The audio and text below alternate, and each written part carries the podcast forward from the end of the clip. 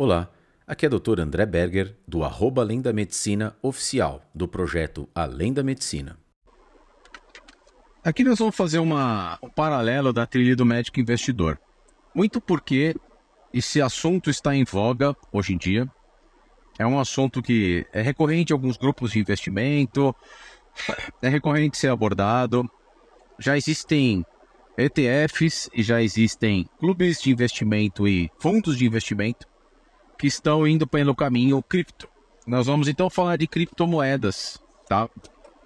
Cripto, criptomoedas entrou no radar por causa do Bitcoin. E eu não vou me ater aqui a ficar falando conceitos e a parte histórica, mas sim é, para o médico investidor, até porque muitos estão sendo.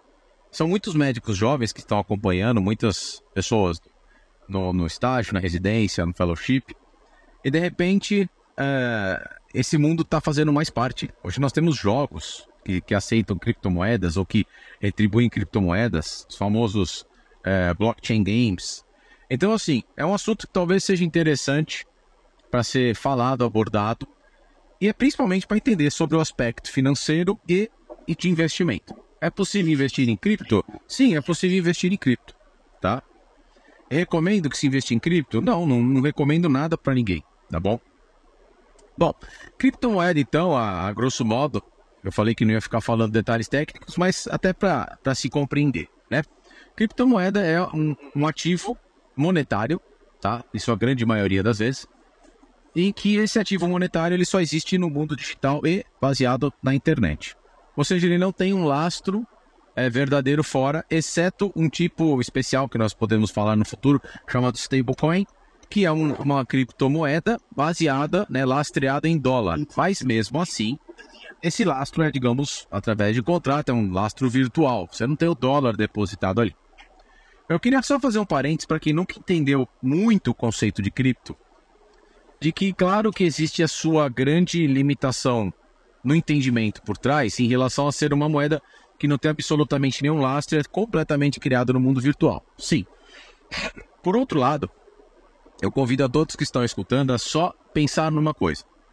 Quando você olha o teu extrato bancário e você vê um número, e vamos falar um número bom, você olha lá no seu extrato bancário, tem 150 mil reais, hein? Olha lá que legal. Quando você vê lá que tem 150 mil reais, não tem 150 mil reais atrás de algum lugar. Tem um número que diz para você que o seu patrimônio é de 150 mil reais. Óbvio que neste exemplo tem alguém que está lastreando e garantindo e custodiando esse seu dinheiro, de tal forma que se você quiser retirar 150 mil reais, você consegue, porém, não na mesma hora e no mesmo dia. Quando você tem uma cota de uma ação ou de um investimento qualquer, e vamos supor que você tenha lá 500 mil reais investido em algo. Se você quiser vender, a depender do teu tipo de investimento, você pode vendê-lo mais rápido ou menos rápido. Mas basicamente, se você estiver olhando lá na tela do teu home broker, vamos supor que seja uma, uma ação, é um FII, alguma coisa assim, você tem um, um, um símbolo que representa aquilo e um valor atribuído àquele símbolo. Você não tem, na verdade, um papel lá por trás escrito teu nome num cartório. Você até pode conseguir, porque tem um órgão regulador, algo que te represente desta forma. Mas você não tem isso. Você tem um, algo no computador que diz que você tem essa parcela e toda uma rede por trás, no caso a B3, a, o teu custodiante, ou seja, a tua corretora entende que você tem aquilo, tá? Para os mais novos, eu estou dando alguns exemplos porque eu vou, evidentemente, depois fazer um, um final para isso. Para os mais novos, é, quando você joga algum tipo de jogo, de videogame, de computador, mesmo dos mais antigos, os jogos mais antigos, Sonic, Mario, qual era o seu prêmio? Moedas ou anéis? Você pegava aquilo e aquilo representava algo dentro do jogo. Então você tinha um valor de tantas moedas porque você conseguiu no Mario Bros. Com aquelas moedas, a depender do jogo, você trocava por alguns outros itens dentro do próprio jogo. Então aquilo era, digamos, uma moeda virtual. Aquela moeda, ela representava é, uma possibilidade de compra. Quando os jogos começaram a ficar online, você pegar tanto dinheiro, tanta moeda, tantos diamantes, significava que você podia trocar aquilo por alguns outros itens que poderia te dar melhoramentos. Jogos de guerra, por exemplo, dar mais armas, mais habilidades, coisas do tipo. Em relação a outra pessoa que você está jogando. Então você já tinha, digamos, o conceito de uma moeda que era totalmente virtual, mas que se servia a um ambiente é, singular, né? Ou seja, o próprio jogo. Vamos fazer aqui um segundo parênteses. Alguns desses jogos hoje você consegue comprar, digamos, essas adições de dinheiro, de moeda, ou das armas, essas coisas, pagando. Você consegue comprar, digamos, uma quantidade X ou Y é, de determinados recursos, depositando em real, em real, e aí vamos supor que você vai comprar um pacote com, sei lá, um milhão de moedas, você pagando 50 reais. E com esse pagamento, com essa quantidade enorme de moedas, você consegue ir lá no teu, é, na tua loja virtual e comprar por uma arma, é, é, ou uma roupa, ou um item no seu jogo. Ou seja, já se tinha começado a fazer determinados tipos de links entre o mundo real, fiduciário, né? É, com a moeda fiduciária, ou seja, a moeda verdadeira, dólar, real, euro, e trocando por algum tipo de moeda virtual, mas ainda dentro de um ecossistema próprio. Vamos a um quarto exemplo. Quando nós usamos, eu sei que alguns de vocês olham, usam, como eu, determinados tipos de milhas, planos de programas, cashbacks, às vezes cashbacks em pontos e não cashbacks em dinheiro. Tudo isso também representa, digamos, um valor monetário virtual que pode depois ser trocado por um determinado tipo de coisa real, né, para ser usado por você, ou você vai trocar por uma viagem ou por um produto, alguma coisa desse tipo. E de novo, este programa, esta milha, estes pontos, eles fazem parte somente daquele ecossistema. Mesmo que ele seja atribuído valor real, nem sempre você pode, agora eu quero sacar este dinheiro. Não. Às vezes você só pode usar aquilo em compras ou aquelas milhas em viagens da própria empresa.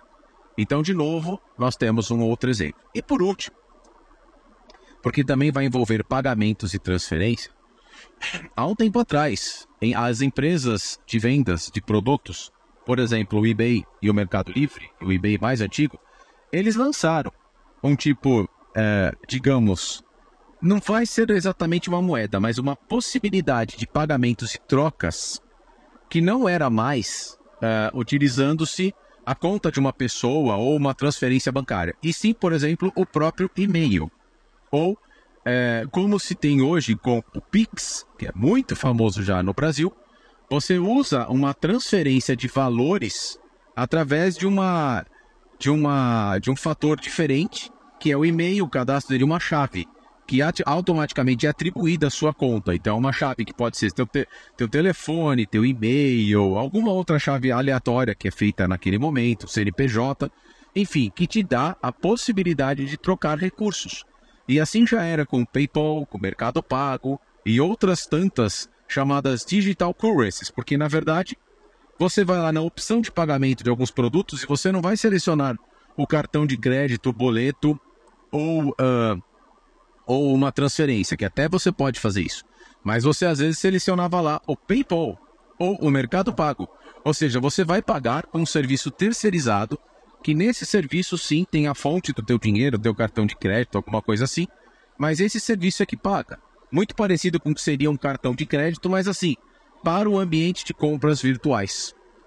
Ou seja, eu estou dizendo tudo isso para dizer que nós já estamos inserindo no mútuo no mundo digital, no mundo cripto, há muito tempo. O que diferencia é que o lastro de todas essas coisas, para que tivesse um valor, ainda era moeda fiduciária, ou seja, ainda era o real, ainda era o dólar, ainda era alguma coisa assim. Na atual conjuntura das criptomoedas, é, o que muda é o seguinte: essas moedas elas não têm um representante é, fora do mundo cripto, fora do mundo digital. Ou seja, não tem ouro, não tem dólar, não tem petróleo e não tem um mercado financeiro. O que torna essas moedas especiais são algumas circunstâncias, algumas coisas específicas dessas moedas. Pegando o exemplo então de Bitcoin, sem muita parte técnica, o que torna o, cripto, o Bitcoin uma moeda impressionante é Primeiro, que ela de fato foi adotada. Segundo, que ela serve a um propósito, que era a transferência de valores entre partes de forma anônima, de forma digital e protegida. E essas moedas, elas são, elas têm algumas coisas que são muito típicas, por exemplo, de alguns é, de algumas coisas relacionadas a valores, por exemplo, alguns metais preciosos como ouro, ou, por exemplo, diamantes, coisas do tipo que tem qual a grande característica? Elas têm fim. Elas não são comuns. Elas não, elas não existem para sempre. Diferente, por exemplo, de uma moeda que nem o real, que pode ser impresso, o Bitcoin ele é finito. Ele tem um número X a ser colocado no mundo, os tais dos 40 milhões de Bitcoins, e depois não vai haver mais nenhum. É como se você tivesse uma pedra preciosa que só vão existir 40 milhões de unidades daquela pedra preciosa. Ou seja, o fato de você ter isso e de ter sido adotado e do mundo digital ter entendido que tem uma importância, que é o maior lastro que se pode ter, é o mundo entender o valor que aquilo tem por trás, ou seja, eu estou transferindo valores que eu tinha depositado em dólar em real, que eu transformei numa outra moeda, e essa moeda em si está valorizando por conta própria. E além de estar valorizando por conta própria, ela ainda, né, essa moeda ainda está me dizendo o seguinte: está valorizando por conta própria e eu consigo mandar para outra pessoa. De uma forma completamente descentralizada, de uma forma completamente diferente daquilo que era esperado. Então, existe um valor que foi entendido pelos seus usuários, e este é o lastro criado no mundo cripto, tá? E daí parte o nosso assunto para o segundo momento que nós vamos conversar. Então, para resumir, as criptomoedas são, digamos, valores atribuídos construídos por programadores em programas que têm que ter algumas características e dentre elas essa uma das mais importantes que é ela tem fim, tá? Ela tem um valor e normalmente ela tem uma rede por trás e ela pode suportar, normalmente suporta um projeto ou uma ação ou uma atitude do tipo o Bitcoin, ele suportava o primeiro projeto de transferência de valores, de transferência de valor monetário entre usuários que não fosse mais se utilizando de dólar, nada disso, e que pudesse, como qualquer outra moeda, ser reconvertido em moedas fiduciárias, diferente dos tais diamantes, as coisas. Apesar de que, como a gente sabe, alguns desses jogos, algumas pessoas vendiam packs, por exemplo, de diamantes, de jogos, de, é, de coisas relacionadas a jogos, eles vendiam como uma segunda mão. O cara tinha comprado lá não sei quantos diamantes, não quis usar tudo. Alguns jogos permitiam que você transferisse determinada parte de moedas para outros usuários. Então, essa, essa parte embriogênica, né, embrionária do mundo cripto já surgiu lá nos jogos. O que fez a diferença do mundo cripto, em verdade, assim, a, como moeda, é que ele foi lançado com o único propósito de ser uma moeda e de ser um valor monetário e não de ser parte integrante de um jogo ou de um ecossistema próprio, tá bom? André Berger, do arroba Além da Medicina Oficial, na trilha do médico investidor.